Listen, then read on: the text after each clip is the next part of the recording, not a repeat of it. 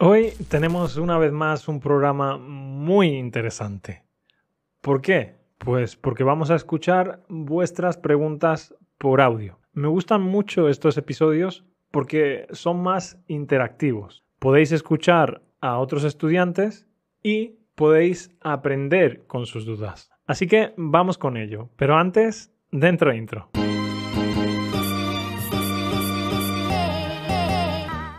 Estás escuchando Your Spanish Guide, el podcast para aprender español escuchando a un profesor nativo de España. Yo me llamo David Peter y doy clases de español en mi propia academia online, yourspanishguide.com.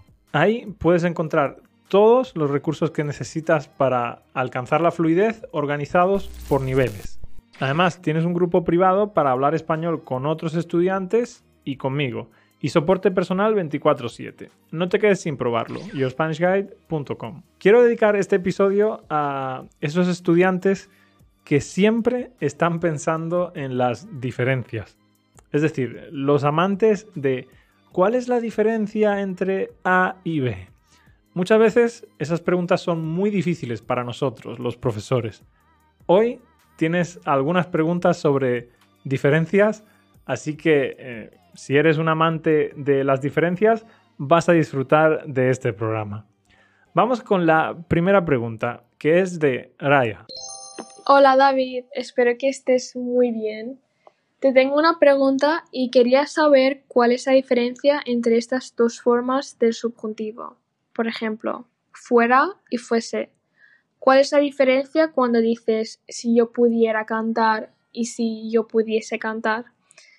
Em, si lo podrías explicar estaría muy bien. Gracias. Vale, ¿cuál es la diferencia entre las dos formas del pretérito imperfecto de subjuntivo? Para los que estáis un poco perdidos con estas palabrejas, es decir, estas palabras tan raras, os pongo en contexto. El pretérito imperfecto de subjuntivo es un tiempo verbal que tiene dos conjugaciones. Una conjugación que termina en ara y una conjugación que termina en Por ejemplo, tú puedes decir trabajara, pero también puedes decir trabajase. Entonces, ¿cuál es la diferencia entre trabajara y trabajase? Comprara y comprase. Viajara y viajase. Pues en esos verbos no hay ninguna diferencia. Puedes utilizar la forma que tú quieras.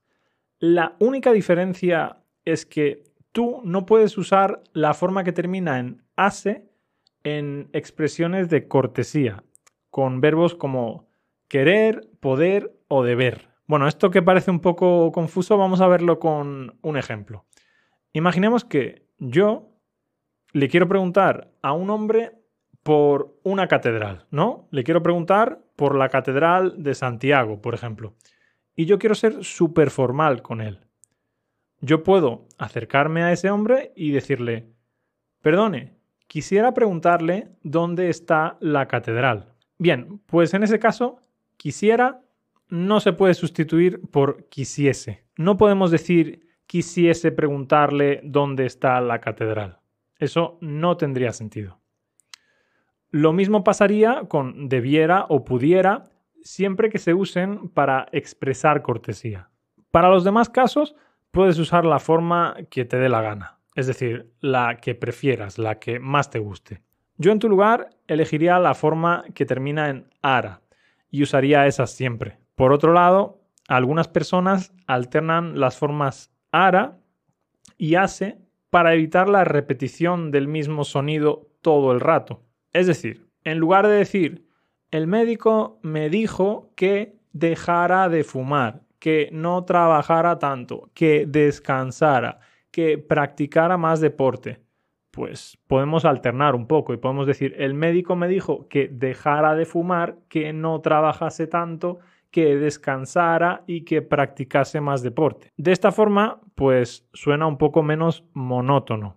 Pero como te he dicho antes, esto es algo totalmente opcional y yo no te lo recomiendo, especialmente si eres principiante o intermedio. Lo que yo te recomiendo es que te enfoques en la forma ARA y que tires millas, es decir, que sigas hacia adelante. Recuerda que la forma ARA es yo cantara, eh, yo trabajara, yo tuviera y bueno, pues simplemente que uses esa forma. Bueno, muchas gracias Raya por tu pregunta y espero que la respuesta te haya ayudado a ti y también a otras personas.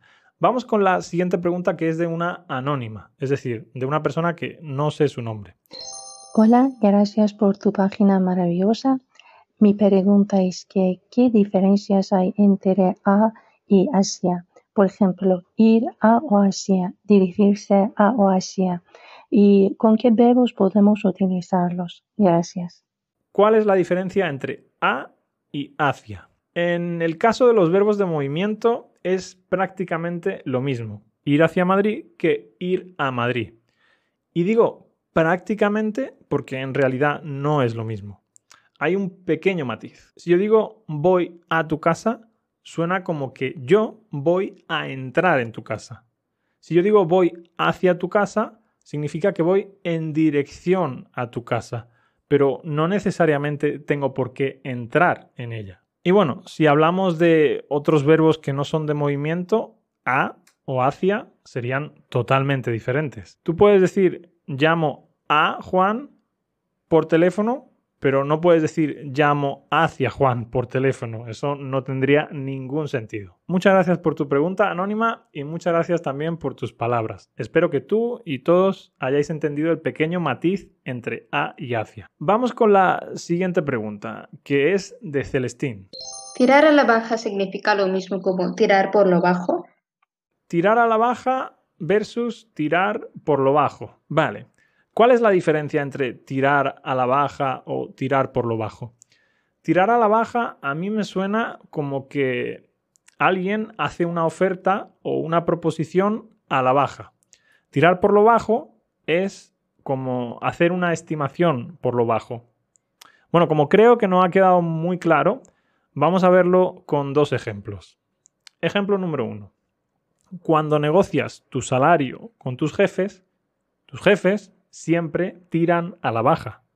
Es decir, ellos te ofrecen poco dinero. Ejemplo número 2. No sé cuánto cuesta esa casa, pero tirando por lo bajo, creo que debe costar un millón de euros. Es decir, esa casa debe costar como mínimo un millón de euros. ¿Queda más claro ahora? Espero que sí. Vamos con la siguiente pregunta. Hola, ¿me puedes explicar qué significa menudo burruño? Menudo burruño. La verdad, si te soy sincero, yo nunca he escuchado menudo burruño. Lo que yo he escuchado a menudo ha sido gurruño. Gurruño viene de engurruñar. Engurruñar es una forma de decir arrugar. Cuando una prenda de ropa está muy arrugada, decimos que está engurruñada. Pero en el caso de la expresión menudo gurruño, es una forma de decir vaya mierda. O en inglés, what a crap. Vale, vamos con otra pregunta. Me gustaría saber qué significa la palabra chirona. Te doy el contexto. He leído un ejemplo que dice, voy a tope de marihuana. Si me pilla la policía, me mete en chirona. ¿Qué significa chirona? Vale, ahora te digo lo que significa chirona, pero antes voy a explicar lo que significa ir a tope de algo. Ir a tope de algo significa que has consumido mucho de algo. Por ejemplo, voy a tope de marihuana significa que he consumido mucha marihuana. Voy a tope de cocaína significa que he consumido mucha cocaína. Vale, ahora, ¿qué significa voy a tope de marihuana si me pilla la policía me mete en Chirona? Pues Chirona, el Trullo, el Talego son diferentes formas coloquiales de decir cárcel. Es decir, un centro penitenciario un lugar en el que las personas van cuando cometen delitos graves. Vamos con la siguiente pregunta. ¿Hay alguna diferencia específica entre voy para tu casa y voy hacia tu casa? ¿Cuál es la diferencia entre voy para tu casa y voy hacia tu casa? Antes, con voy a tu casa versus voy hacia tu casa, decíamos que sí había una pequeña diferencia, que sí había un pequeño matiz. Pero en este caso, voy para tu casa, voy hacia tu casa, significan exactamente lo mismo. Ambas quieren decir voy en dirección a tu casa. Vale, siguiente pregunta. Hay una estructura que no entiendo. La oración es, es una cantante excepcional. Creo que no la hay mejor en el mundo. ¿Por qué se escribe como no la hay? Es una cantante excepcional. no la hay mejor en el mundo. Vale. ¿Por qué dice no la hay mejor en el mundo?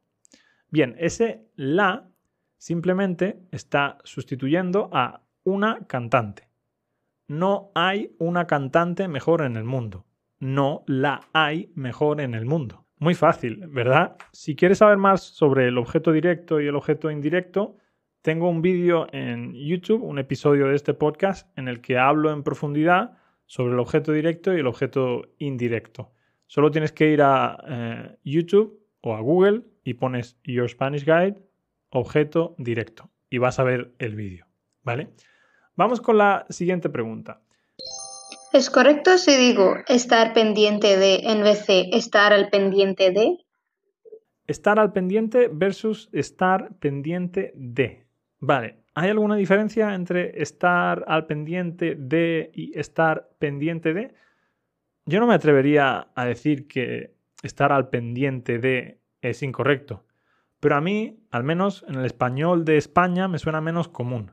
Creo que en México sí se usa estar al pendiente de, pero en España no se usa tanto. Yo en tu lugar diría estar pendiente de. En el español de España es mucho más frecuente y te va a ayudar a sonar más natural, que al fin y al cabo creo que es lo que todos buscamos cuando aprendemos idiomas, ¿no? Vale, muchas gracias por tus preguntas, Celestín. Y ahora vamos con la siguiente que es de Adel. Hola David, ¿cuál es la diferencia sobre lo siento, perdón y disculpe? Gracias. Lo siento, perdón, disculpe. Bien, ¿cuál es la diferencia entre lo siento, perdón y disculpe? Para hablarte de diferencias sobre esas tres, necesito un contexto. En muchas ocasiones las tres pueden significar lo mismo, pero por ejemplo, perdón y disculpe muchas veces se utilizan para llamar la atención de otra persona. Digamos, por ejemplo, que tú estás en un restaurante y quieres llamar al camarero. Lo siento aquí no sería una opción, o al menos no sería una opción muy natural. Sería mucho más común decir, disculpe, ¿puede traerme la cuenta? O, perdone, ¿puede traerme la cuenta? Lo siento, eh, por otro lado, se usa casi siempre para decirle a una persona que you are sorry. Nuestro rey emérito, es decir, nuestro rey anterior, se fue a África a cazar elefantes. Eso generó mucha indignación entre todos los españoles. Entonces el rey apareció en televisión y dijo, lo siento mucho, no volverá a ocurrir. Lo siento mucho, me he equivocado y no volverá a ocurrir. Por supuesto, cuando él pidió disculpas, la máquina de memes se puso a funcionar y todos los españoles se mofaron de sus disculpas. Mofarse significa reírse de alguien. Algo así como lo que hace Nelson en Los Simpson, que se mofa de todo el mundo. Bueno, muchas gracias Adel por tu pregunta y gracias también a todos los que habéis preguntado algo y a los que habéis escuchado o visto este, este podcast. Espero que todos hayáis aprendido algo nuevo. Como siempre, te recomiendo volver a escuchar este episodio una segunda vez, porque ya sabes que cuanto más escuchas, más aprendes. Y bueno, por supuesto, muchísimas gracias a los miembros de YoSpanishGuide.com. De verdad, chicos, no podría hacer esto sin vosotros. Ahora vamos con el dato interesante.